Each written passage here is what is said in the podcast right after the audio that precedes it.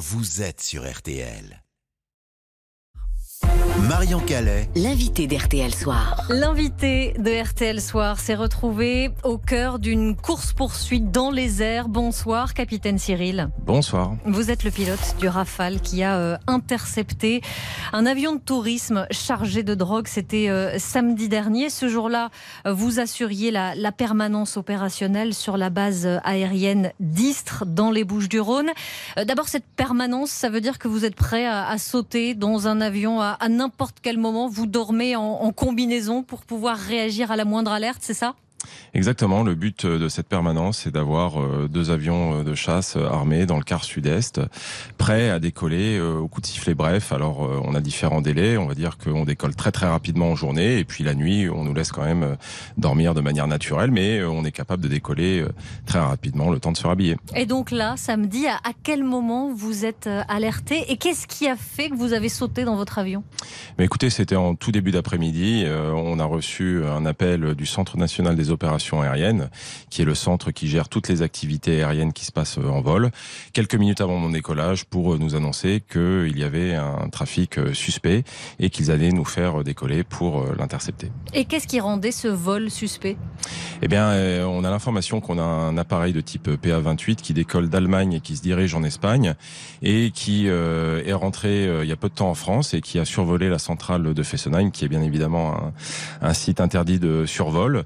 Il a par, euh, par la suite eu un comportement euh, relativement étrange pendant euh, plusieurs minutes et c'est ce qui a décidé le commandement de nous faire décoller pour aller voir ce qui se passe. Il faut bien comprendre qu'ici, on est le bras armé de ce centre national qui gère tout ce qui peut se passer comme problème en France. Et à ce moment-là, l'appareil en question, pour vous, au moment où vous vous envolez, il est considéré comme une menace ou il s'agit simplement d'aller voir de vos yeux pour évaluer la situation situation?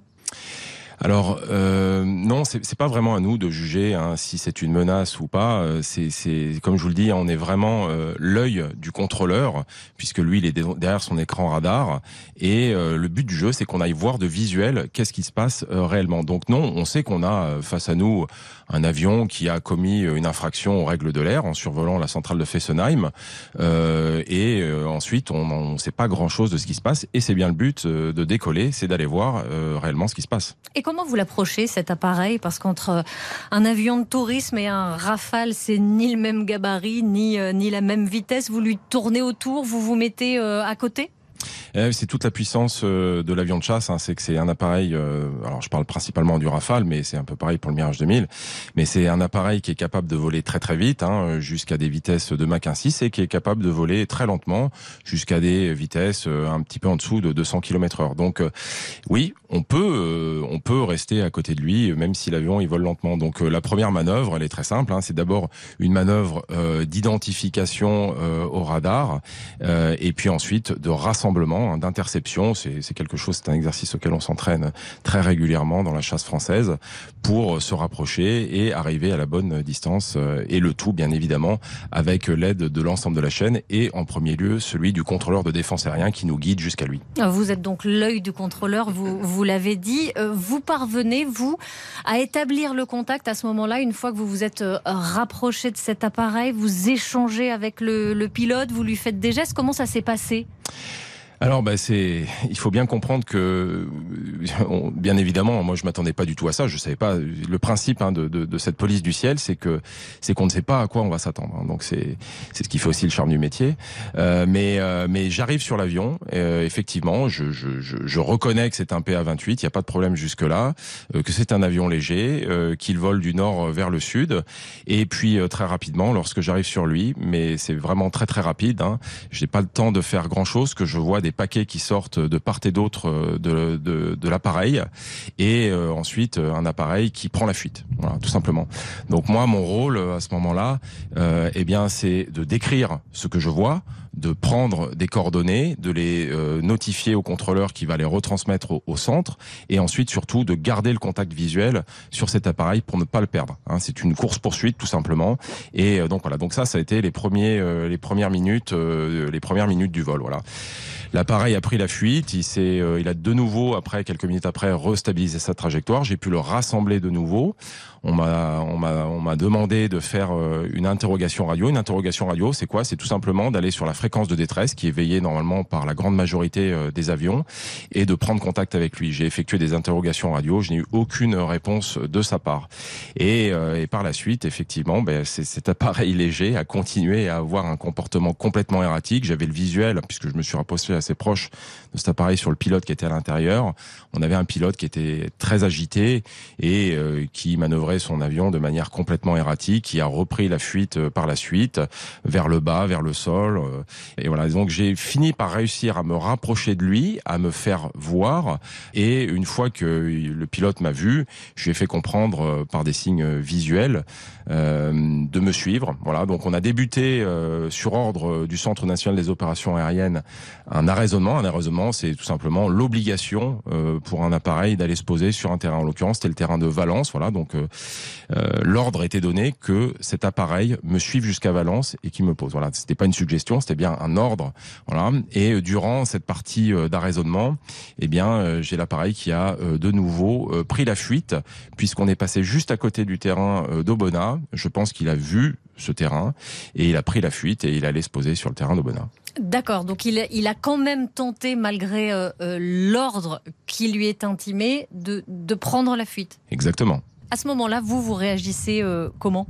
Eh ben, je, réagis euh, de la même manière que euh, ce qu'on m'a appris quand j'étais plus jeune et que ce que je continue à faire lorsque je m'entraîne, c'est-à-dire, eh bien, garder le visuel, garder le contact radio avec le contrôleur, prendre des instructions, notifier ce que je vois, prendre mes instructions et continuer à le poursuivre coûte que coûte sans le lâcher de visuel. Voilà, donc j'ai tout fait pour le garder en visuel et rester à son contact le but du jeu, c'est de ne pas le perdre. Alors les paquets que, que vous avez vus, euh, en l'occurrence jetés de l'appareil, on, on, a découvert ensuite qu'il s'agissait de, de paquets de drogue. Vous, vous surveillez donc, vous restez en position jusqu'à ce que l'appareil soit posé, et ça n'est qu'à ce moment-là que, que vous euh, rentrez à votre base? Alors, euh, il faut bien comprendre que les paquets de drogue, euh, ils ont été, euh, ils ont été largués entre guillemets environ 15 à 20 minutes avant que l'avion aille se poser à Aubenas. Donc, vous voyez la petite course poursuite euh, intense, elle a duré quand même un certain temps. 15-20 minutes, ça peut pas paraître, ça peut ne pas paraître très long dans un avion de chasse avec un avion qui vole très lentement comme ça. c'est, ça reste quand même quelque chose d'assez sportif. Et puis effectivement, ben voilà, il y a cet avion qui allait se poser à Aubenas, donc j'ai constaté qu'il allait aller se poser à Aubenas puisqu'il a pris la fuite en sortant le train d'atterrissage vers la piste d'Aubenas. Donc j'ai de suite compris qu'il allait se poser à Aubenas. Et puis ensuite, eh bien écoutez, j'ai passé la fréquence de l'aérodrome d'Aubenas.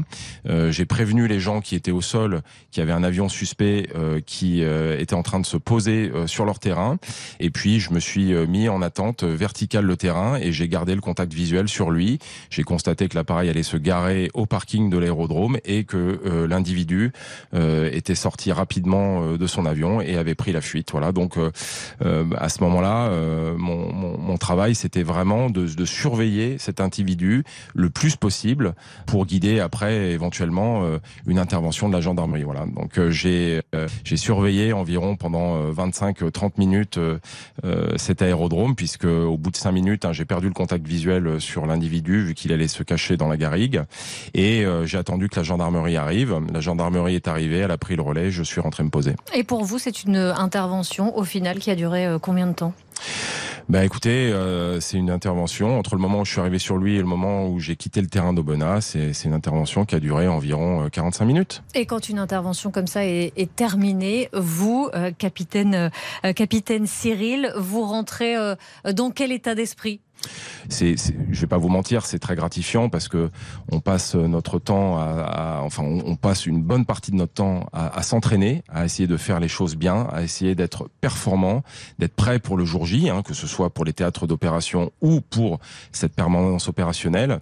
Donc, bien évidemment, c'est, quand il y a des choses comme ça et que et qu'on réussit à, comment dire, à provoquer euh, l'arrêt euh, d'une infraction aux règles de l'air, eh bien, euh, oui oui, oui, oui, il y a un certain sentiment de satisfaction. Je vais pas vous mentir, mais c'est un sentiment de satisfaction qui est partagé par euh, toute mon équipe. Hein. Il faut bien comprendre que la police du ciel, c'est euh, des pilotes et aussi et surtout des mécaniciens qui mettent en œuvre nos avions. Sans eux, on peut pas, on peut pas décoller. Hein. Merci à vous, euh, capitaine Cyril, pilote de chasse, protagoniste donc de, de cette interception ce week-end, d'avoir raconté ce soir au micro de, de RTL ce qu'il s'est passé. Merci aussi à Étienne Baudu pour avoir euh, euh, assuré euh, les moyens techniques pour cette interview. Bonne soirée à vous. Merci, bonne soirée. Cette interview est à retrouver sur l'appli RTL. Et RTL Soir se poursuit dans un instant au cœur des fouilles lancées en Corrèze 79 ans après l'exécution de soldats allemands par la résistance. Et puis Sir Elton John qui donne ses deux derniers concerts en France. Des adieux à la scène après une tournée qui a duré 5 ans. À tout de suite. RTL Soir. Marion.